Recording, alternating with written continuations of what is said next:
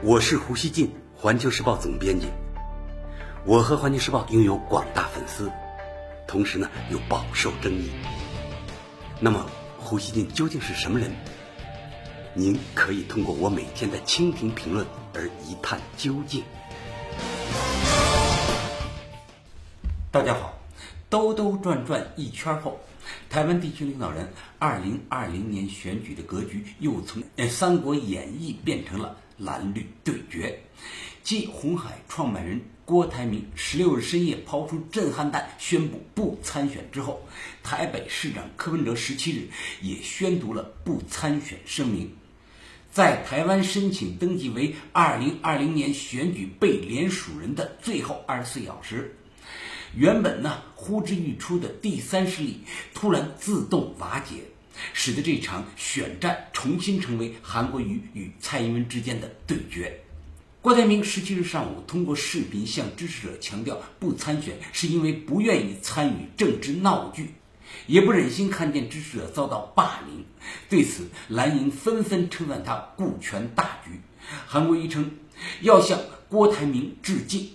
国民党主席吴敦义十七日在脸书发文说：“现在到了团结所有能团结的力量，扳倒蔡英文乱政的时刻了。”郭台铭不参选后，他的两个小伙伴的动向备受关注。前立法院长王金平表示，郭台铭发布声明前夕就向他告知了决定，两人十七日还见过面。王金平说：“我今天不会到中选会登记联署，但未来将随着姻缘走。”十七日上午，柯文哲对媒体坦言，对于郭的决定，他只比媒体早几分钟知道。柯文哲透露，郭台铭先前曾经邀请他担任副手，但他认为当副手还不如自己参选，而拒绝了。但十七日，柯文哲手里拿着三页 A4 纸的声明稿，逐一念出了自己不参选的理由。他说。年底前，台北市还有许多重大工程建设需要推动，他无法兼顾选举，因此呢不会单独参选。关于郭台铭最终弃选的原因，岛内有诸多猜测。韩国瑜竞选办公室策略小组成员谢国良透露，国民党前主席连战的儿子连胜文曾与郭台铭的儿子郭守正接触过，希望郭台铭能顾全大局。台北市议员徐巧芯点出郭台铭不参选的三个功臣，包括九月五日到郭台铭家力劝的马英九，努力到最后一刻的国民党副主席郝龙斌以及资深媒体人赵少康。据台湾上报报道，十六日晚，郝龙斌与郭台铭深谈近两个小时，郝最后搬出他父亲前行政院长郝柏村。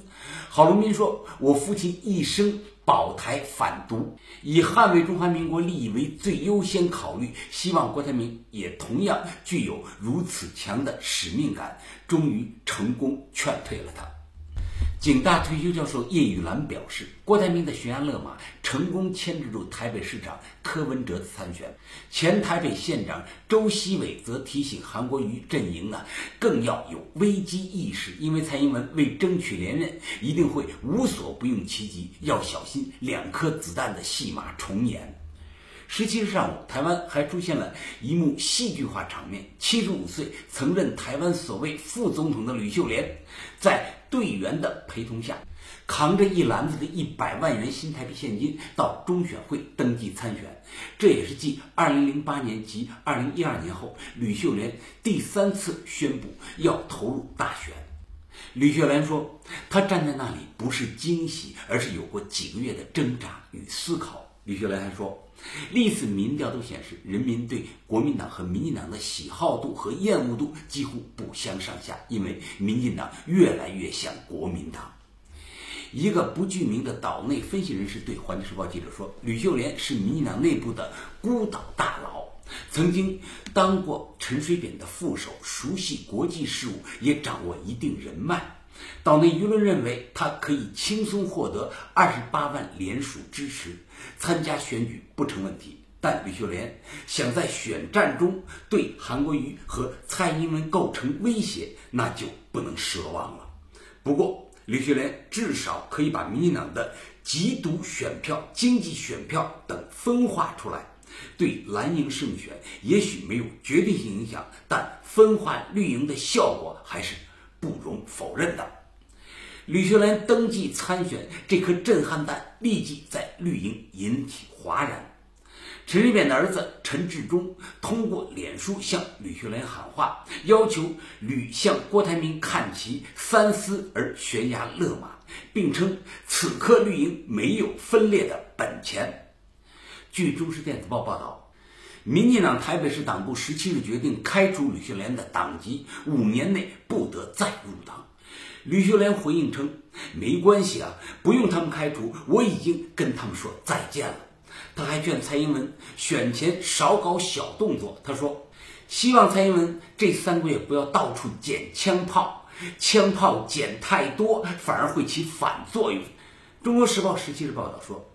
独派在民进党初选中对蔡英文不满，加上涉扁案的新仇旧恨，因此呢，让吕秀莲出来搅局。他们近来还陆续发表批评蔡英文的言论，比如质疑蔡英文的博士学历与律师资格等等，意图瓜分选票。